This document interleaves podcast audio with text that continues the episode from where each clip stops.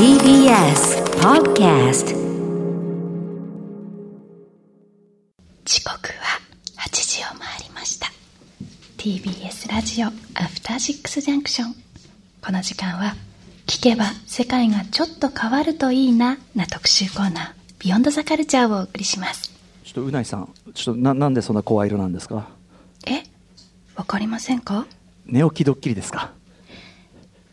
今日は ASMR の特集ということでプロデューサー所有のダミーヘッドマイクというものを使ってそれっぽくやれってスタッフの指示のもとやっておりますプロデューサー所有だったんだ、それ。そうなんですねこれハッピーさんの所有物だった 所有だったんだ。そこにちょっと一引きしたところで、はいえー本日のゲスト、金田純子さん、えーこちらのスタッフの曖昧な指示についてどう思われますか？はい、そうですね。はい。やっぱりちょっと、個人所有のはい。ダミーヘッドマイクっていうのには、はいちょっと一線を越えたところがありますねあ、。ちょっとひ、ちょっと引きますよね、ちょっとね。うんはいまあ、でも、うないさんね、あの、すごく、さっきからね、さっきのコーナーから、すごく、なんか、道に行ってるなと。あそうですかあんだけあるなと思いました。ありがとうございます。わかんないけど、どうに言ってる。でそれでね、今日はですね、まあ、ASMR っていう、うん。この四字熟語を初めて聞く人がいいると思うん四字ですけど。熟語って言わないと思いますけど。うん。あすみません、四字熟語じゃないか、ええ単語をね、えあのまあ、そういう人向けに、まあ、どういうものなのか、ちょっと分かんないよっていう人とか、まあ、あうん。のちょっと聞いたことはあるけれども、その言葉は聞いたことあるけれども、どういうものが好かれてて、広く親しまれてるのかとからまでは知らないなっていう人とか、まさに僕僕です、の僕です。うん。あうん。でもね、さっきから、あの歌っぷらさん、結構、あの いい感じの反応を見せてたじゃないですか。あちょちょっとね、咀嚼音とちょっと若干ゾワッとする感覚、一瞬味わったんですけど、鳥羽口ぐらいに立ってますかね？やっぱりね、音楽の道、ラップの道、極めてきた人だけある。あやっぱ自立感覚が敏感なんだと思います。これは期待できる。なるほど、ちょっと私もこの番組終わる頃には開発が進んでいる可能性もあるということはい、ですね。ぜひね、お願いします。ということで、行ってみましょう。本日の特集はこちら。自立感覚絶頂反応いわゆる ASMR の世界に入門し耳と目で感じるニュータイプの快楽に浸ろう特集 by 金田純子はい、えーということで近年動画投稿サイトなどでは、えー人の咀嚼音やささやき声、えーあと川のせせらぎとか焚き火のねパチパチって音とかね、えーあるいはプラスチックプラスチックを指先で弾く音などを収録した、えー聞かせる動画が一大ジャンルとして確立しているそうなんです。先ほどねあの快適生活のねあの松下さんもね、あのくそれを聞いて眠るっていうふうなことってね結構普通にねあの聞かれている楽しまれているもんだなって感じですよね、えー ASMR アスマーなどとも呼ばれますがこのジャンル、えー一体いつどのようにして誕生したのでしょうか。また好まれている音声や映像にはどのようなジャンルがあるのでしょうか。などなど実際の ASMR 音声を聞きながら魅力に迫っていくそんな特集です。ということで特集のですね後ろの方では実際の ASMR 音声も使用するため FM 放送あるいはラジコといったステレオ放送ね、えー左右からねこう違うねバランスのねあれがね、えーある。ステレオ放送をイヤホンとかヘッドホンなどで聞くとよりこう臨場感持ってこの ASMR 体験できるという特集になっておりますのでおすすめでございます。さあということで早速ゲストご紹介しましょう。はい、昨年12月のボーイズラブ視点で読むグラップラーバキ特集など番組ではいろんな形でお世話になっております社会学研究者の金田純子さんです。あ、はい、こちらこそお世話になっております。はいよろし人間くお願いします。のあらゆる絶頂を探求するアナリスト、金田純子です。あいやまさにね分析してアナリストというね分析ということですからね。はいあのさっきの歌っプラーというのはこのグラップラーバキ特集から来ているわけですよね、ね、あの今日は歌っぷらさんとね、うなっぷらさんにね、伺っていこうと思います。ありがとうございます。あの今年の3月藤村志信さんにやっていただいた古代オリンピック特集の際にもねスタジオにお越しいただいて、あ、楽しかったですね。はいはいやっぱ金潤さんがねスタジオにいらっしゃるとなんていうか華やぎが違いますよね、スタジオのね。はい。嬉しいこと言ってましたね。はいということで今回はね久々のあのでも金潤さん主導特集としては久しぶりですからね、えー ASMR 取り上げるということなんですけどまずですね、えー整理しておきたいのはまずどういったいきさつでこの特集、えーやることになったというあたり。そうですね、私はもともと、なんかあのこれを人に紹介したいとか、そういう邪念なく、普通に4、5年前から、うん。あのこういうものがあるっていうことを知って、うんうん。もうあの自分の好むものを追求して、いっぱい探したりとかして、動画サイト、あのんニコニコ動画とかそういう。もニ。コニコ初めはニコニコで探してて、ただやっぱり YouTube の方がすごくたくさんあるので、うんうんまあ、YouTube 中心に、本当いろいろ探して、毎日のように、うんうん。あの聞いています。うんうんうん。あのそのうち、やっぱりおすすめの動画を皆さんに紹介したりとか、まあ、あのその上でちょっと現状とかについて考察したいなという気持ちで、ちょっと記事をノートとはてなに、うんうん。まあ、個人的にアップしたところ、うんうんなんとあのハシピーが、うんあの僕もね、ASMR 好きなんですよいやだってね、ぼずっと自分のバイノーラルマイク持ってた男ですもんね。一線を超えてましたね超えてるよね。うん。要するにハシピーが声かけてきたと。はい、そうなんですね。で、ハシピーとのちょっと私の共通する、この ASMR 界に対する、うんちょっと提言みたいのが実はあって、提言。それをがあってあの、特集をしたいっていうのになったんですけど、というのも、あのうんこの世界、若干ちょっと目を離すと、うんエロの方に流れそうになっちゃうんですよ。若干目を離すとエロの方に流れがちっていうのはこれは金潤さんのあなたの問題ですよどちらか今までの例で言うと。やめてくださいよ、本当に。さっきから一言もそういう話題やって言ってないじゃないでまあすか。ちょっといや怪しいラインはねあ際どいところでね通ってましたけどね。言ってくださいよ、もう私といえばみたいな感じで、うんいやあの、私はもう ASMR に関しては、ええ本当、今日は、うん本当、耳と目以外の穴はあの埋め立ててあります、コンピコンクリートで。あのそれその言い方がもうすでに踏み込んでるじゃないですか十分。いやいやいやだからそういう気持ちで聞くべきものなのに、うんあのエロがちょっと混入しがちなジャンルであるため、あちょっとあのそういう意味での誤解みたいのもあるなと思って。エロ特集ではないよと。うん。そうなんです。今日のは、あの残念ながらね、あの、うんそっちを期待してた人には申し訳ないんですけど、そっちじゃないんですよ。あのでも実際 ASMR ってね僕今回その特集全然本当に何も知らなかったからあの単純に検索とかするとやっぱりポルノ的なところが上の方に来ちゃいますもんね。なんか検索そうですね。やっぱりあのそういうのが本当に好きな人っていうのもいるでしょうし、エロのあの要素を入れるとうんうん、再生数が普通に上がるっていうことが、やっぱり流れやすいことだそうかそうかそと思いうます。かそうかなんだけどあの本質はそこじゃないよというところを訴えていきたいというあたりですかね。ここをファンに分かっていただきたいっていんう一心でやらせていただきます。はい。えーでですねさっきから ASMR 連発してますけど、えっとそもそもこれ略語ですよね当然ね。な何の略語なんですかこれは？英語で、まあ、あのある方が、後で歴史も説明しますけども、うんうんある方が提示したもので定着したんですが、うんうん Autonomous Sensory Meridian Response ということで、。オートノマスセンサリーメリディアンです聞いたことのない言葉だと思いますけど、まあ、自律的っていう、あの律するっていう方の自律、うんで、感覚、絶頂、反応っていうことですね。うんうん。でこのここでまた、うんもう歌丸さん、絶頂っていうので嬉しくなっちゃったでしょ？いや 嬉しくという 嬉しくはあれですけどまあその絶頂って聞くとやっぱりちょっとポルノチックなところ想像はしちゃいますね。ね。うん。ありますよね、うん。けど、今日はちょっとそれじゃないし、これを提唱した方も、うん。そういう、あのー意味だったら、もっと直接的な言葉を使ったと思うんですよ。ああまあ確かに確かに。うんうんうん。あのこの言葉が提唱するまでされるまでには、ブレインオーガズムっていう言い方とかも提唱されてたんですね。ああうんうんうんだけど、そっちよりもこっちの方が定着したっていうのは、うんうんあのまあ、その経緯は知らないんですけれども、うんうんうん私的にはやっぱ嬉しいというか、うんうんうんあの誤解を招きがちなはいはいオーガズムという言葉を、あのうんうんうんうん遠曲語のあのメリディアンの方に変えたっていううん。こああ確とかに。うんうんうん。そうかそうか。あーとといううわけで、まあ、うん。はい、はいはい、であのでもね、先ほども本当にそれこそ普通にその快適生活のショッピングキャスターの方も聞かれてるってぐらい、本当にでもあのポルノ的な意味ではなく、すごい広く聞かれてるし、ものすごい多様なあの音が聞かれてるジャンルでもあるわけですよね。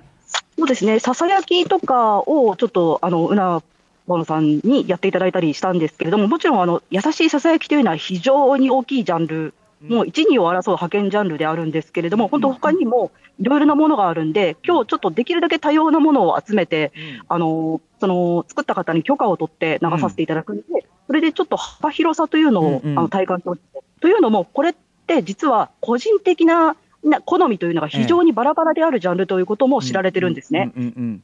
うんうん私自身も正直、今日あの紹介するものの中で、うん。特に興味のないジャンルっていうのがあるのです。うんうんうんうん。けども、まあ、広くすごく人気があるので、あの取り上げさせてもらう、そのことでいただいてるリスナーの方々に、あ俺、これ好きかもとか、私、これいいわっていうのを、うんうん。こうね、あのあったらいいなと思ってます。うん。これちなみにだからその要は聞いてその例えばあるサウンドを聞いてゾワッとしたりとか、わっとこんなわっという感じになるみたいなのは、まあもちろんその何かが反応してるんでしょうけど、それなぜ、なぜとかそのどどうしてこの音がこの人にはこう対応とか、そういう研究ってまだまだこれ全然進んでないんですよね。それはま。だ全然、多分あの多分アメリカとかあの海外ではあの着手されてると思うんですけども、うんうん。まだ全然結果が出てないところだと思います。うん、でも面白いよね。特定の音に対してぐわっとこう何かこう反応が来るっていうのは確かにあるわけだもんね。はい、音や映像で、その中にあるドラマとか、すごく深い意味のあるもの、言葉で説明できるような深い意味のあるものではなく、んうん大体繰り返しの動作うんっていうのが、それ自体として気持ちよくなるっていうことなんですね。うーんね、ちょっととはいえ、俺まだね、バシンとは来てないんで、ちょっと後ほどいろいろね、あの引っかかるところがあればね、あこれかっていうことが、皆さんも多分出てくるかもしれない、個人差があることですよっていうのをまずちょっと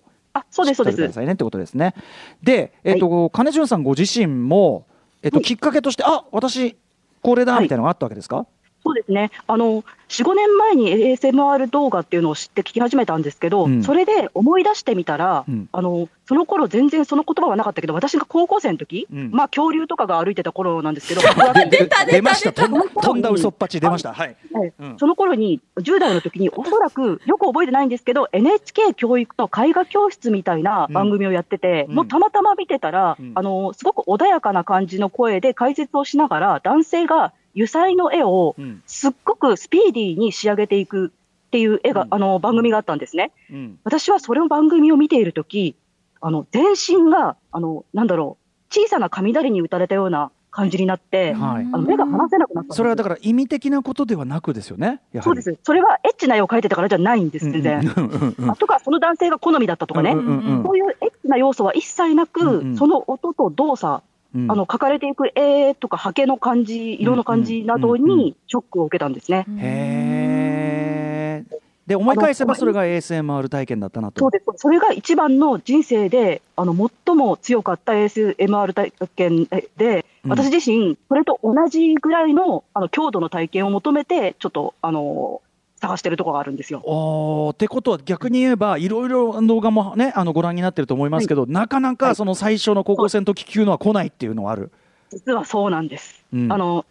で中にはやっぱり海外の記事とか見てたりすると、そういう全身が震えるような、雷に打たれるようなものを、この動画を見たら毎回起こりますみたいな人の話は出てきて、うんああ、羨ましいなと思いますね、うんうん本当に。ね、自分のだってねそのツボが的確に分かってるっていうのはすごいですよねそういう意味ではね素。晴らしいもういつでも、へー自律感覚絶頂が味わえるわけですからね。ねそのだからなんていうかなその感覚の賭場口さえねまだつかめてないこっちとしてはへーってなんかまあ確かに羨ましい感じもするな。なんか健康にも良さそうですよね。あ絶対いいと思います。うんうんまあ、まあ、なちょっと低すぎてずっと聞いちゃうっていうのがあるかもしれないんですが、うんあのやっぱりあの動画を見てるだけで、ほぼ全然0円で あの、自分の中で楽しみが完結するというのはいいことだと思いますね。その雷に打たれたようなっていうのはそのやっぱりあのもう当然快の感覚な快感覚なわけですね。いいいいっていう感じがいい感じ。っていうのが脳内で出るわけですもんね。なるほどな。はい。ということで、えーじゃあ先ほどもおっしゃってましたけど実際まあ今日いろいろな形の ASMR 音源というかなを聞くわけですよね。はい。えーはい、ちょっと6類型ぐらいに分けて、いろんなジャンルからあのピックアップさせていただいた。んで、うん。まあ、あのこの 6, 6個を聞いても、いまいち個人的には、うんうんあの刺さらなかったっていう方もおられるかなとは思うんですけども、この後ちょっと探していく、そのね、広い ASMR ユニバースにね、うん飛び出していくきっかけになればなと思ってます。大きな、ね、ジャンルホラーとかアクションとかそういうねあれがあるようにね最初から完全にドンピシャっていうのは逆に言えば今の金潤さんのお話を伺ってるとむしろねありえないぐらいの感じかもしれないですもんね。そうだと思いますでね。も大きく言ってこっちだなとかね。はい、はい、そうです、そうです。あの乾いた音が好きか、あの湿った音が好きか、うんうんうん。自然の音が好きか、人間が立てる音が好きかみたいな、いろいろなあのジャンル分けがあるので、はい。これだけでもちょっと取っかかりをね、あうん。の掴んでいただければと思います。なるほど。えうないさんそういうのの、はい。ななんていうの？とっかかり的な感じとかもしくは過去のそういうのってあります？覚えがある。えー、でも水が流れる音とかやっぱりいいですよねそれは生活水であっても自然の川とか滝とかそういう自然の水であってもどちらにしろ水の音っていうのは結構。気持ちいいなって思はいいますはいはいはい。雨音とかもねうんうんうんそうですねちちょっとねそういう感じで、まあ、ひょっとしたらこうこうなんかこう取っかかりに、ね、なるかもしれないこの6つの類型というのをじゃあ後ほど聞いていくということで。はい、はいえーということで、えーこの後ですねあなたのドンピシャな音ひょっとしたらこの6つの音を聞いただけで雷に打たれる人も出るかもしれない、えー ASMR 特集 CM の後お送りします。はい、お楽しみに。After Six Junction. 時刻は8時16分。TBS ラジオアフターシックスジャンクション今夜は社会学研究者の金田純子さんとお送りする自律感覚絶頂絶頂反応 ASMR 入門特集をお送りします。はい、えー金田さん改めてよろしくお願いします。はい、よろしくお願いしますよろ。しくお願いします。さあ、今夜は前後編の2部構成でお送りしていきます。前半は ASMR とはどんなものなのかを知る入門講座。そして後半は実際にいろんな種類の音声を聞き、自分に刺さる音を考えてみる実践編となっています。えー特集後編ではですね、実際の音声も使用するため、リスナーの皆さんはぜひ、S えー FM 放送などステレオ環境下でイヤホンなどを装着して聞くのをお勧めします。はい、早速では行ってみましょう。えー前半タイトルコールをうないさん、えー橋本義文プロデューサー私物ダミーヘッドマイクを使ってお願いします。個人的な感覚なのに一大ジャンルに？今流行りの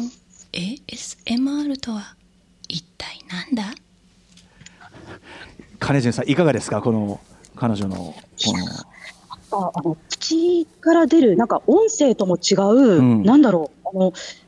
息なのか、うんうん。ちょっと液体的な音なのかが、ええすごいいいですね。えーえーえーええ。なんかやっぱちょっとそのなんか生なんていうの生々しい頭の中でささやかれてるような、なんかちょっとゾワッ感ありますよね、ちょっとね今のこねれ、うないさんだからなのかな、私、実はそのあんまり人のささやきとか、うんうんうん。人のそあのその液体的な音が好きじゃないんですけど、はいはいはい。今、結構いい感じにああの来ましたよ。やっぱり、ええ。あの声がそもそもね心地いいっていうのもあるかもしれないですけどねそうですうないさんのね。ええ。すごいですね、普通のマイクでは絶対拾わないようなその口の中の水っぽい音とかもそう、正確に拾うから、しかもそれが頭の中で響くからうんうんうん。なんとも知れないなんつうか本当に。うんちょっととばですねねこの感じかなのかな。はいということで、えー、とそもそも ASMR いつ頃どうやって生まれたのか、えーでこの感覚かそね、こう非常にパーソナルなものなんですがジャンルとして成立していった過程などについて、まあ、歴史的な部分ですかね、えーまずは金田さんからレクチャーお願いします。はい。ではまず ASMR とはってことで、うんあの先ほども申しましたが、改めてあのもう一回定義についてあのご説明しますと、あのアメリカの研究者であるジェニファー・アレンという人が2010年にあの作り出した言葉で、その後広まったんですね。うんうんえーで、あのー英語であのオートノマス・センサリー・メリディアン・リスポンスと。で直訳すると、あのー自律、まあ、律するの方ですね、うんうん。自律感覚絶頂反応となります。えーまあ、視覚や聴覚、つまり見たり聞いたりすることで、それだけの刺激で脳が気持ちよくなるという感覚のことで、うん。でこの感覚を生み出すきっかけ、あのトリガーって呼ばれるんですけども、うんうんうんまあ、トリガーとなるような映像や音を収録した動画のことを、まあ、一般的に ASMR 動画って言いますね。えーでまあ、あのこの言葉を考えたアレンさんによれば、オートノマス、自立っていうので何を意味しているかというと、この感覚が生まれるきっかけになるような音や映像には個人差がすごくあるっていうことを表しているらしいんですね。うんうんはいちょっとねまだその研究はまだまだ過程だということなんですねえばそれが、はいなんか生育過程の何かの刷り込みなのか何なのかっていうのはまだ分かんないけどもえーってことですね。うんそうですね。はい。うん。というわけで、まあ、あの言葉自体はあの2010年にできて広まって、うんうん。それによって研究がどんどん進められるだろうということなんですけど、うんうん。まあ、歴史について軽く説明しますと、うん。まあ、せ歴史はすごく浅いんですが、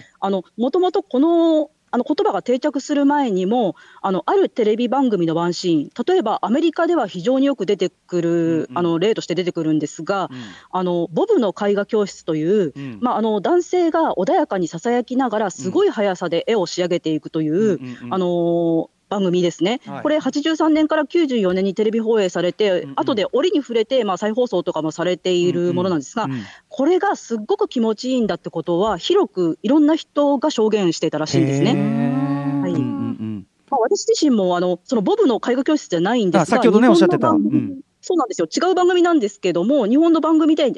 あのもうちょうど同じようなものに、うんうんうんうんあの雷を打たれたような ASMR が生じたということ経験があったので、ああのある程度、一定のこの、うんうん。あのささやきながら絵を、絵がすごいうまさですごい速さで出来上がるっていうものには、うん。あのちょっとトリガーになる、んうんうん。あの素質というか、うんうん。なりやすいものなのかなとはちょっと思いますね。金潤さんだから要するに自分と同じような感覚を持ってる人全然いいっぱいいたんだっていうことが分かったってそうなんですよ、ですよね。んんん。もう誰にもなんか話すきっかけもなくて、誰にも言ってこなかったんですが、本当、ボブの絵画教室っていう話が出てきて、うわーっと思いましたね。へー。うんうんうん。まあ、これはあの、えっとボブの絵画教室っていうか、ボブボブロスという人は、うんあのちょっと亡くなられてるんですけれども、あの YouTube にチャンネルがありますので、見たい方、ぜひあのご覧ください、はい。一番多多いもので2000万回再生以上されています。やっぱね、それこそクリックし、はい。クリックしてみる人がいっぱいいるんでしょうからね。そうそうですね。あのですね。で、まあ、あのーそういう感覚って一体何なんだろう、それについて研究しましょう、語りましょうっていう研究者の方々が集まってきて、うんそれでまあ2010年にその中で、あのーさっきのジェニアレが、まああの言葉を開発して、それがうんちょっとあの略してみました、知らない人なのにねジェニフ。ァー・アレンさんね。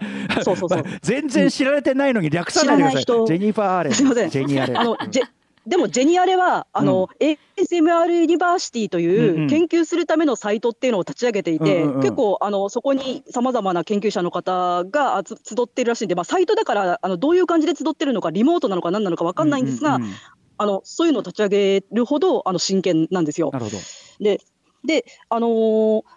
2010年代になりますと、うん。あのやっぱり、あのー音質、画質が向上して、通信技術も上がったということもありましうんうんうん。て、そしてやっぱり動画の収益化というのができるようになったっていうのが大きいと思うんですが、うんうんうん。あの特に YouTube などであの自分で作った ASMR 動画というのをアップする方がもうたくさん現れます。うん。うんであのこれが増えたということで、英語圏では2012年頃からさまざまに報道をしたりあの、こういうのが流行ってるんですよみたいなことをいろいろ言われるようになり、うんうん。まあ、一大ジャンルとなっていますね。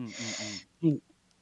まあ、はい。研究的にはまだそれほど、あのこう革新的なものは出てないとは思います。うんうんでもやっぱりその、えっとインターネットの発展そして YouTube 動画サイトの発展ということで、はい。先ほど金城さんね。おおっしゃってたようにかつては本当に個人的な体験だしそのジャン説明しようがないジャンル分けしようそがなんい。体験だったものがあれっていうそのはい。一人じゃないって分かることによってあのん。急速に体系化というか、ジャンル化が進んでいったっていうのは間違いないですもんね。そうおそらく我も我もという感じで、あそれあったんだ、自分だけじゃないんだっていうことで、うんうんあの研究者の方たちもあのこうし、ね、集って、一緒に語り合って、あの議論をするという場が作られるわけですし、うん。あとそれが好きな人がそれを何回も見るということで、うん。あの市場としても確立するってことになりますね。何回も見れるし、YouTube とかならあの要するに自分にぴったりなところまでたどり着くまではい。いくらでも探せるから、あそうですね。こっちかなこっちかなこっちかなこれだーみたいなとこまでいけるから。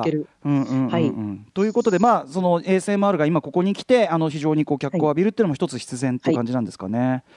そうですね。で、まあ、私がちょっと ASMR って言葉がなかった頃について思い返すと、うん。あの、90年代ぐらいに、なんていうかヒーラン、ヒーリングとか癒しとか安眠のための CD みたいのがむちゃくちゃ出てたと思うんですよ。まあ、今もあるんでしょうけど、うんうんうん。で、あれって多分あの楽曲みたいなものもあるけど、ただ単に波の音とかがずっと流れているものっていうのも結構あって、あれあたりが、そのなんだろう、これ売ったらあの売れるぐらいには、うん。あのなんだろう需要があるっていう意味で、うんうん。うんその日本における ASMR 動画みたいなものの走りだったのかなってちょっと思います。先ほどだからうないさんが言ってたようなうん。水の音、そうそう。まあ、雨音とか波の音川のせはいはいはい、せらぎとか、もう人気ジャンル。ね、はい。えー水滴でもいいけどね。なんかそういうようなやつっていうの確かにあありましたしあるし、まあ、これありまあ、今思えばこれ ASMR じゃんって感じかってことですよね。そうですね。で、実際、あの、ニコニコで、あの、ASMR タグがついている動画のうち、一番再生数が多いものっていうのは、うん。あの、癒しの立体音響、ウォーターサウンドっていう、んあの、2008年の動画で300万再生されてるんですね。で、これは今でいうところの ASMR とはちょっと違うな感はあるんですが、なんかあの、一番この、なささやきとか咀嚼音とかそういう、あの、と特殊なものとは違うので、うんうんうん90年代感が溢れてるんですけども、うんうん。あのその頃2008年は当然 ASMR という言葉もなかったので、あのまだちょっと模索途上みたいな感じも、うんうん。あのあり、ちょっとあの面白いものなんですよね。うんうんうんはい、しかもこのあれですね ASMR、まあ、確かちょっとこうなんていうかなあの分析が難しいなっていう気もするのは多分それを音もそのなんていうトリガーとなる音とか動画っていうのも多様ならば、それによって受ける生理感覚というのかな、そのはい。はい自分が感じるそのあれっていうのもそれぞれおそらく違うじゃないですか。でその自分が受けた感じとかってもうなんていうかな。定量化しなんていうのどう言語化するのかどうこう研究要するに外側に定着していくかって難しいことだしすごいこれだから本当に多様としか言いようがない何かっていう感じもしますけど。確かにそうなんですよ。あの私自身も ASMR 動画で好きなものはいっぱいあるんですがあの全部見ている時の反応が自分の中で同じかっていうとなんか違うと思うんですよジャンルによって。うんうんうん。うんあの特に本当に雷に打たれたようになるものもあればあリラックスできるねぐらいのものからゾワゾワするなってものからなので研究するにも結構難しいんじゃないかなと思ってます。うん。でも例えばその黒板をねこれこれ不快な方の音ですけど、はい。黒板をキーってやって、うーってなる。あるいはその、えっと、マジックとかコキュコキュっと取りうーってなる。そのお純粋な音に何かグーってなるみたいなのはこれは不快の方だけどこれ結構みんな覚えあるじゃないですか。はい。うん。ってことはそのそれの快バージョンっていうかそう要するにチューニング次第ではこれ絶対気持ちよくなるっていうことでもあるかさら。すが歌丸さん、もういい例をね、あうん。出してくださった。いやいやいや。本当不快な音、音自体として不快なものがあるということは、その逆、あの音自体として、音とか映像自体として気持ちいいものもあるはずだってことですよね。えーじゃあこれをちょっとね我々はそれぞれに開拓していくとある時ビーンってこうなるかもしれないっていうね。そうそうそう。で、ビーンっていうことでまたね、ちょっとね、あのすいません。まあ、いやらしいこと言い出す人がね、すいません。私のビーンが良くなかった。うん。そうそうそう、うん。いやらしいこと言い出す人いるかもしれないんですけあど、なたに言われたくないよって問題もありますけど。繰り返しになりますが、やっぱうん。ASMR っていうのが、まあ、自律感覚絶頂反応。で、この、えっと、ジェニアレはね、うん。あのうん。絶頂っていう言葉、あのメリディアンっていうのを使ったのはなんでかっていうと、うん。まあ、あの実際、オーガズムの遠曲的な表現ですよ、はいっていうことで言ってるんですね。はいはいはいはい。うん。だからまあ実際オーガズムではあるんだけど遠曲的な言い方したってことが私は重要だと思ってまして、あのそっちのあれそっちのあれとはちょっと区別した方が私は、あの生産的でありあの研究とかも進むんじゃないかと思ってます。あの間違いなくそうでしょう。うん。そうですね、エッチな、あのもちろんその ASMR 動画の中に、あの今、こう検索とかされると、うん。エッチなものもいっぱいあるし、うんその ASMR の動画を集めたサイトなんかで、うん。その、えっと、Not safe for、ね、ワークスペースっていうのがあるわけですよ、仕事場でみんなと。そうそうそうそうそう、そう。いうのがあの一大ジャンルがあるくらい、エッチな ASMR もあるんですよ。ただ、正直私自身は、そういうの見るぐらいなら DMM に行った方がっていうね、もっうともっとストレートに、そうそうそう。ありますよ。なんでそうなんですよ。なんで、なんで、あの、もっと直接的なところに行かず、なんていうか、ASMR っていうそ、そもそもはそれを求めてないものの中に、ちょっと出てきちゃったなっていうエッチなものを求めていくのかっていう、ああの、そこを若干切り離してくれた方が、あの、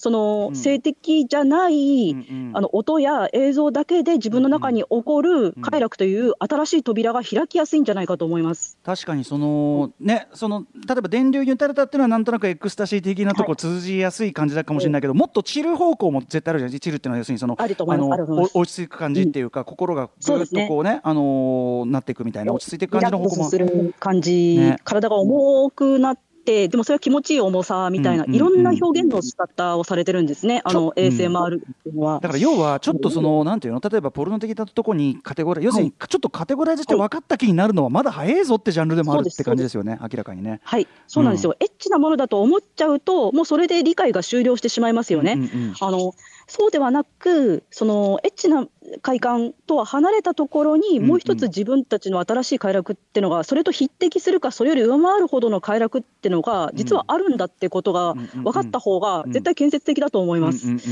ね、人間が自分のか体とか頭のこととかすらまだちゃんと分かってなかった一つの領域ですもんね、これねそうで。す。そうでうんす、そうです。いやー、でもすごいあの納得ですし歴史の話もめちゃめちゃ面白いし、ね、ただそのエッチな話ではないんですって言ってるのが金潤であるという そのそういう我々前提を共有している我々のね問題でありますからこれはねあくまでね今日は違うぞということですからね。さあ今日今日の私はちょっとあの違うってことでねご理解いただきたい。いやそう思います。でもズームで画面拝見しててもねなんかいつもより怖くないですね。大丈夫です。あ、ありがとうございます。お礼のポイントが。さあ、じゃあ行ってみましょうかね。えー、この、えここまでは社会学研究者の金田淳子先生に ASMR 誕生の経緯、えー、とかね、まあいろいろその中身のニュアンス、えー、についてお話を伺ってきました。ということで後半行ってみましょう。うないさん、タイトルコールを引き続きダミーヘッドマイクに向けてお願いします。金田先生セレクト。おすすめの ASMR 音声紹介。ねあのうなえさんはちょっと多少うなえさんの考えるまたね峰不二子的な あれが若干入っていなくもない。ちょっと 演出しましたね、えー、ちょっとそれがあるんでね、うん、ちょっとお色気もちょっとちょっとだけ入った感じもありますけどね。なんかやっぱこれだけ音質がいいと遊びたくなる気持ちはわかります、はいでまさにこれからでもねいろいろ要するにまあこういうささやきだけではないですね ASMR の世界をちょっとご紹介していくのでもう一回言いますけど、えーと、FM 音声放送などステレオ環境下イヤホンとかヘッドホンで聞くとより、えー、効果的に、えーと、感覚がわかるかもしれません。えー、といったあたりで金田さんセレクトということですけど、はい、どういう基準で選ばれたんでしょうか？そうですねあの今までもあの言いました通り ASMR っていうのはあの個人差が大きいというのが特徴ではあります。うんうん、でとはいえども、まあ、人間作られ方はあの同じ、組成は同じなので、うん、あの今のところ、好まれるジャンルというのに、いくつか、まあ、人気ジャンルというのがあるわけですよね。うんうんうん、その中に、まあ、ある程度こう、バリエーションを広く取りまして、うん、あさらにあの今回は日本の配信者の方を限定しまして、うん、まあ、海外の方が流行ってるんですけど、あのまあ、日本の配信者の中から再生数が結構多くて、まあ、広くあの愛されてると思われるものから選びました。はい、それでちなみに残念ながら口笛は流行ってません。う ん全然違った全然違ったんで最初から 何が8時台のための準備だったんだっていうね。残念なウグイスの声はなんか一つキーになるかなと思ったんですけどねでもまあ新ジャンルとして切り開いていくという意味では もう完全にブルーオーシャンなのでぜひちょっと動画投稿してほしいなと思います。確かにね確かに。そのあのなんていうの母数はどれぐらいかは分かんないけど、はいはい、まあひょっとしたらね、うんうん、あるかもしれないということですからね、しかもこれ今日ご紹介いただくのはだからその本当に再生回数多い配信者の方本当正式に許可いただいて、ってことですよね。そうなんです。ありがとうございます。本当あのこう許可をね快諾をいただきまして、あのご紹介させていただきます。いやありがたいでこれですね。まああの自分はあの結構作業用としても耳で聞いてることが私は多いんですけれども、うん、ASMR って映像で楽しむ部分も非常に多いので、まあ今回ラジオなのでそれはご紹介できないんですが、うん、あのぜひちょっと紹介する動画について、うん、後であの映像でもあのぜひ見ていただきたいなと思います。演奏セットだとより効果がやっぱりよりというか。あの全然多分あのー変わらないものもあるかもしれませんが、映像があることでビビッとくるものは絶対あると思います。不思議だな、はい、はい、えー、といったあたりでじゃあ行きましょうかね。まずはえっ、ー、と6つ6つに類型化していただいたっておっしゃってましたもんね。はい、そうですね。あそれで、えー、1つ目なんですけれども、これ、あのー、やっぱ一大ジャンルを形成しております、あの人体のあのマッサージやケアに関する音声、これかこれを2つほど紹介したいんですけれども、そのうちの1つですが、まあ、あのまずこちら。ね、あの虚心短回に20秒ほどお聞きください。はい、こちらなんですが、あの隠密 ASMR さんというチャンネルさんから提供いただきました、うん。はい、これあの、ゴリゴリ系のあの耳かきですね。ゴリゴリ系耳かき。はいあの、うん、ASMR の中で、マッサージ系の中でも、本当、1、2を争うあの派遣ジャンル、大きいジャンルとである耳かきというのがあるんですけれども、うんはい、耳かきにもいろいろ類型がある中でも、かなり、うん、あの私の好みで強めの感想系の動画。っていうね、ごそ、ゴリゴリ、ごそごそ、ごそごそってね。そうですね。固めの音しますもんね。そうですね、実際こんな耳かきしたら、ちょっとあの危険だとは思うんですが、あの えそうですね、ASMR であれば安心。ってことですね。これはじゃあ、そのじ本当の耳かきの音ではなくっていうことかな？そうです、そうです、うんうんうんうん、そうなんですよ。耳かきっていうジャンルはすごく大きいので、あのまあ、ジャンル分けすると、実際の耳かきのあの様子を撮影したものと、うんうん。あの耳か耳ではないものを、まあ、あの触って音を取ったものと、うん。ダミーヘッドマイクとか、耳の形状をした、でも耳ではないものの耳かきをしたものっていう3つに分けることができます。で、そのうち、これはあの耳の形状をしたものに、あのコルク状のもの、ちょっと固めのものを詰めて、それをあの固めに引っかいている感じの音ですね。これでもね金城さん正直俺ちょっとちょっと触れ、俺の何かに触れてはいます。うん。やっぱその耳のなただそのかいまだこれがかいビーンってよりはそのでも猛烈にその耳の中の何かっていうのをそのなんていうのやっぱ綺麗にしたいなのかなんわかんないけどとにかく今ね耳にすごくこう何かが来てます。俺は。さすが歌丸さんの扉ちょっと開きつつありますね。金潤さんはすぐ俺の扉開くからな。困ったな。うん、でも分かる気もする、これね、でも耳かきは当然皆さんやったこと、ね、ない人はいないだろうしね。あの気持ちいいっていうのももちろんあるわけだから割とこう、なんていうのかな身近に感じやすくはありますよね当然ね。そうですね、やっぱマッサージ系の、あの体のマッサージとかケアとかに関するあの ASMR っていうのは、最も初心者向けだと思います。あのやっぱりそれが気持ちいいと思ったことのある人は、音とか映像によって、あの自分自身がその記憶を呼び起こされてるところがあると思うので、確かに。うん。まああのこう全然わけわかんない抽象的なものよりは、こういうのから見ていただいた方が分かりやすいかもしれません。あ。記憶は絶対ありますね。一番俺気持ちよかった時の耳かきをやっぱり思い出してたかもしれない。なるほど、おはいはい。あいいですね、その主張態度、すごくいいですよ。はいじゃあ続いて、はい、というわけで、大光さんありがとうございますもう一つ、はい、はい、ありがとうございます。もう一つ、えっ、と、身体のマッサージとかケアに関するものなんですけれども、これもまずはね、あのこう構えずに聞いてみてください。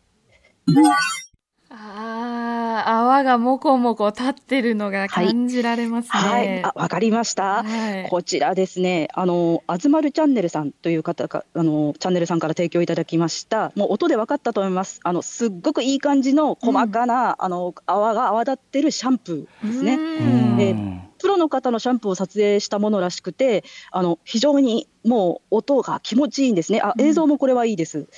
で、シャンプーっていうのもすっごくあの人気のジャンルでして、はいはい。シャンプー自体にあのお湯が流れる音っていうのと、泡立てるこの今の音っていうのと。まあ、頭皮そうです。おいろんな種類の音が混ざってるのがお得感ありますあね。の美容院とかで、まあ、私もね、はいあのああの髪ある時代はありますから、はいび美容院とかでこうこうやって流してもらってる時のあれとかってもうね確かにすっごい気持ちいいし、気持ちよかったですね。そのまま眠りに落ちたりするのも確かにありやもって感じはしますよはいはいはいはいね。そうですね。まあ、ただね、あの今、ちょっと歌丸さんね、あの昔のこう過去の気持ちよかったん耳かきやシャンプーを思い浮かべてたってことで、これね、あのもうすでにリスナーの方もね、思いついた方いると思うんですけど、ええ。これ、だったら、あの本当に耳かきしてもらったり、シャンプーしてもらった方が早くない？って思った人いると思うんですよ。うんうんうんうんそっちの方が上級のあの快楽であって、うん。うんうん。代用品あのうん。代わりとして、うん。今ちょっとあのシャンプーしてもらえないからっていう代用品として聞いてるだけなんじゃないっていう疑惑が生じたと思います。なるほど。あの正直、これは ASMR のマッサージ系のものっていうのはちょっと否定できない側面あるなと思ってて、あのだからだったら実際やればいいじゃんっていうね、あのでそれ代わりじゃんっていうのはあるんですけど、しかし、あの ASMR を動画をいっぱい見ていくと、うん。そうとも言えないものっていう、本当に何の代用品でもなく、その音がいいんだっていう、うんうんうん。そういうものがあると思います。うんそれそういうのをちょっとね、あの今後ね、あのご紹介していきたいと思いますんで、はい。次の動画、ぜひ聞いてみてください。なんでこの音って好きなんだろね火がまあはい燃えてる音あわかりますですもんね。これ、音だけで分かりました。うんあのうんこちらあの、 Forest of of of Wing さん、 Forest of Wing さんというチャンネルさんチャンネルに、うんえーご提供いただきました。うんこれ、こちら、世界中で人気の焚き火ですう。ね。ううんんうんこの動画はあの野外で結構長時間にわたって実際に焚き火を録音したものらしくて、うんあの虫の音とかも聞こえてきてね非常にうんうんものなんですね。うんうん。で自然音とか環境音っていうのも人気があるんですがその中で、まあ、この火っていうのと先ほどうないさんも好きって言われた水。うん。この2つが人気を二分しております。うんうんうん。ねで北欧とかでは、もともとあの暖炉で薪が燃えているだけっていう番組が北欧では非常に人気があるらしくうんて、それを受けてニコニコなどでももう2013年から折に触れて、はい、あのやってるやってる。さ30時間とか何十時間とか薪を燃やし続けるというあれ私実はすっごい好きで見ちゃううんですね。あでうんうんあうんはいはい。あさらにあの2020年の今年のね1月に任天堂さんが、まあ、ポケモンとのコラボで人影と一緒っていう焚き火 ASMR 動画っていうのを公開して話題にもなりました。えー。任天堂も公認というか、まあ目をつけているわけですね。うんうんうん。この人影と一緒の ASMR 動画の方の特徴はもう火力がすごい。はあ、ほうほう。あのちょっと今のあの普通にあの素人なんだろうあの普通に焚き火やってると暖炉とかやってるとそこまで燃えないだろうに、うんうん。もうさすが人影が隣にいるだけあってすごいみたいな。暑さも伝わってくるぐらいのへ火ーの音を感じるんですか？本当にこれ、多分嫌いな人はいないんじゃないかなっていう音、やっぱり焚き火とかさそのやっぱ波の音とかは本当にさ人類がその太古からね、うん。こうしかも焚き火とかやっぱ安心の一つ象徴とかさもろもろそっか。なんかあったかいね、うん。感じますよね。とだしでも純粋に音としても今のパチパチパチパチっていうのをこのバイノーラル的なあれでこう聞いてると、はい。やっぱねなんだろうこの僕は頭皮のあたりがねちょっとねちょっと鳥肌が立つようななんかねあやった。ってなんかね なあなんだなんだっていうただまだ回まではちょっと振り切ってないんだけどうわ何かああうわうわうわっていうのはちょっとなくはないな、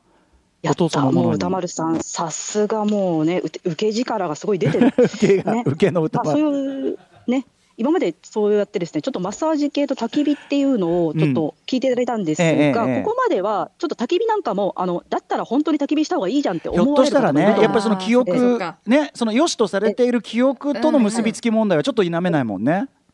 が、ここから先の3つは、もう純粋にこの音ですとか、この映像ですっていうものになりますので、うんぜひあのもうね、耳の穴と目の穴をね、きれいにして見て、聞いていただきたいと思います。では次、お願いします。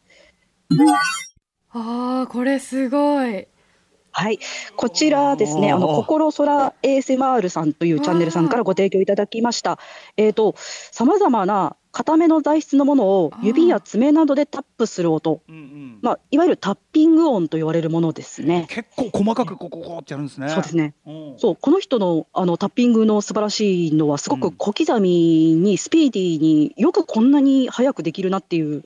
のが気持ちよさにつながってるんですけれども、あの実はあのタッピング音だけどなだけを長々と何時間も聞かせてくれる動画っていうのは比較的珍しいもので、これは珍しいものの中の一つなんですが、ええ。あの大抵はマッサージ、先ほどもお聞かせしたマッサージなど、別の主題の中に盛り込む形で、まあ、化粧品とか録音機材をいい感じにタッピングするパートがあるっていうものが多いかなって思います。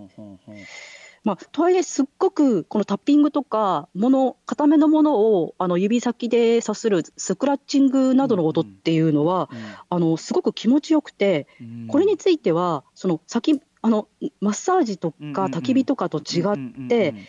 実際にタッピングしてもらえないから動画見るしかないんだよねっていう、あの よくわかんない、そういう代用品っていうのとは全然違うってことがわかる。こ心地よかったり気持ちよかったりっていう記憶の結びつきというよりはもうちょっと純音の感じがするな。そうですね。純粋に大体こんなスピーディーなタッピングの記憶ある人いる。うん無理無理無理。うんうんうんうん うん。これ新しいタイプの音を今聞いてあの気持ちよくなってるんじゃないかなと思います。あのまさにタッピングってぐらいであのさ足でやるあの芸のタップあるじゃないですか。あれもあはいはさいはいあの要するにあれって本当のやつだと後ろに鉄の鉄板をつけてねカチカチカチっつってそれがすごくすごいスピードカチカチカチカチってなるじゃないですか。あざとしての凄さもあるけど、今これ聞きながらだからそのそもそも音として何か固めのものがリズミカルにカカカカカンってなったりする気持ちよさっていうのもタップあのあの芸のタップの魅力にも大きいし。その今のタッピングも、あなんかこうあすごいリズミカルにこうこうなんとなんかあななんだなんだろうなんだろう。なんかなんかわからない。き来たぞ。ちょっと。やった、やったやった、ちょっと扉がもうグラグラだ。グラグラ。あのもうもうもうガッタガタ。うなえでもうなえさんもちょっとこれはえあって感じありましたよあねなんかね。のこれまでの音声私そこまでピンとこなかったんですけど、そのいわゆる疑似体験としての音声だなって焚き火とかもちろん好きなんですけど、でもこの今聞いたこのタッピング音は、なんか本当に頭の中にボールが右から左に行ったり来たりして、頭の中の感覚にそのボールがぶつかっていく感じがすごいしたんですよね。だから、なんかすごい本当に神経に、な頭の中の神経に触れてる感じがすごくしました。だからそれが気持ちいい。やった。いいい反応いただきました。やばいね、いいですね。うんうんはい。はい。というわけで、あのこっちの方はもしかしたらお二人には刺さるのかもしれません。うん。で次に紹介するものも ASMR ならではという音なんで、うん。ぜひお聞きください。私ちらですね。これ好きですわ。これ何これ何ですか？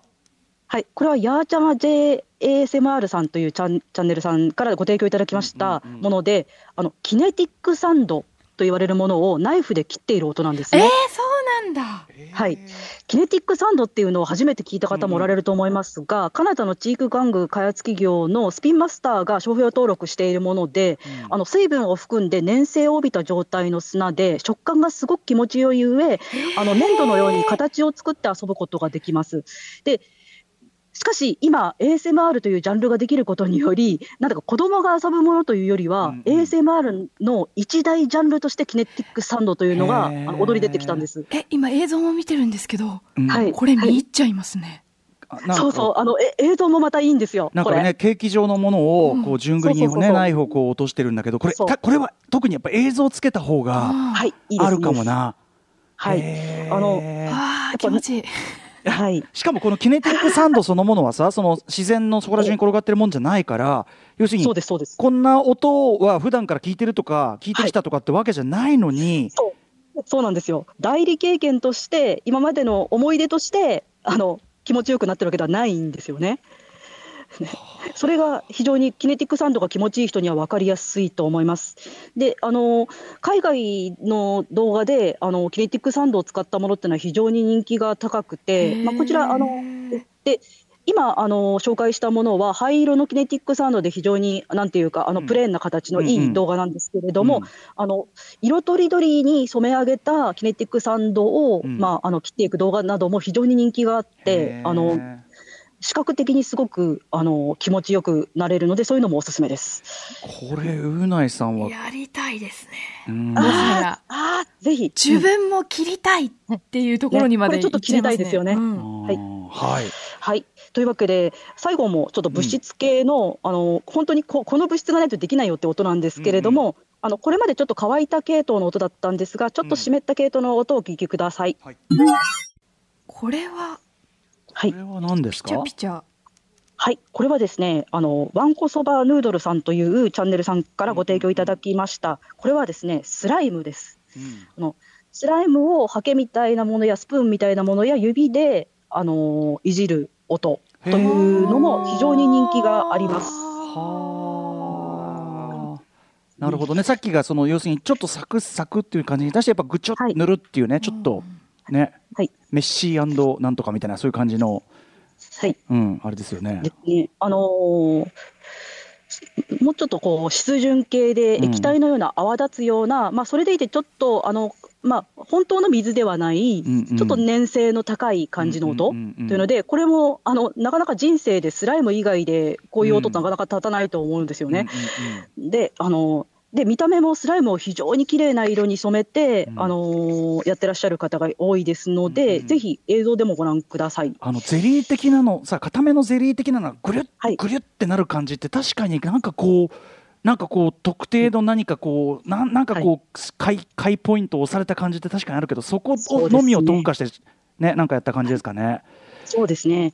確かにあのこの音自体あの自然音にはなかなかないと思われるので、非常にねあの、はい皆さんに代用品ではないことが分かっていただけたでしょうか？うんそしてはいね、い、やあのもちろん A ロともまた違う。うんうんでなんかちょっとそうなんですよ。うん、今日の6あの類型の中でもやっぱりちょっと少しずつあのなんか自分の中のこうポイントみたいなのがあこれならわかるかもみたいなね、なさっきうなえさんもすごいキネティックサンドはい。反応してましたけど、やっぱあるよね、はい。これね。ありますね。うん。あやった。きっと最後のあの粘質系のそのスライムがすごく刺さる人もいるんでしょうし、うん。うん私は多分乾燥した音の方がお合うはいのかなっていうのを今日の聞いていはい。はい。はい。はい。てちょっと思いました。はい。俺俺タップかやっぱ砂かな。うん。いいですね。いやてかどれもどれも結構狂っちゃきました本当に。うんうんうん。うんよかった。もうやっぱり歌丸さんの感動がすごいなってことが今日は分かりましたね。エロじゃないんですもんね、今日はね、そうじゃなくてね、エロじゃない ASMR に対する感度ですもんね、これ確認しとかなきゃいけないからね。はい、ということで、はい、本日紹介した音声の、えー動画はですね、番組ツイッターでまとめておきますので、気になった音声、ぜひ皆さんもチェックしてみてください。はいはい。ということで、金潤さん、ちなみにご自分でもちょっとやってみようとしたんですよね、ASMR い。やちょっとあのよくわからないジャンルでもあるので、スライムを購入してみたんですが、うんあのちょっとね、商品名は入れないんですけど、やっぱりね、市販のものでは全然さっきのような音は出ないんですよ。もっと硬くないとだねプロの。方々はそういやいや、なんか違うんですよ、なんうんうんうんかどこがいけないのかわからないです、プロの方は自作して、あのスライムを液体のりから自作してらっしゃる方がほとんどなんへで、ーそれだと思いますね。ちょっとまだまだね、これでも本当に今日は入門編中の入門編というか、そういう、はいこういう世界があるよっていうお話でもあるから、ちょっとここから先、これはこれでちょっと一つ金潤さんよろしくお願いします。面白いです、はい、よすごいろし。くお願いします。はい、えっ、と金田さんから告知お知らせことなどありますか？あありがとうございます。えっ、と6月6日にそのえっ、とベースボールベアの小出祐介さんと、あのね皆さん大好きあの小出マンと、ええ。音楽ライターの南波和美さんの、はい。あのトークプロジェクトであるこんばんはプロジェクトに招いていただきまして、あのオンラインでやるんですけれども、うんうん。配信であのバキのこと話しますんで皆さんお楽しみに。あ、それすごいですね。はい。うんあそれとですねあの私たち大好きなあの藤村志信さんが、あの YouTube チャンネルを作ってらっしゃるんで、はいあの志信チャンネルというのができてまして、あの5月31日日曜日の夜に生放送をまたされるらしいんでそれぜひよろしくお願いします。はい、えーということでありがとうございます。いつもねちょっといろんな角度から本当にありがとうございますということで、はいえー本日は ASMR 入門特集でした。金田純子さん、はい本日もありがとうございました。またよろしくお願いします。ありがとうございました。After Six Junction.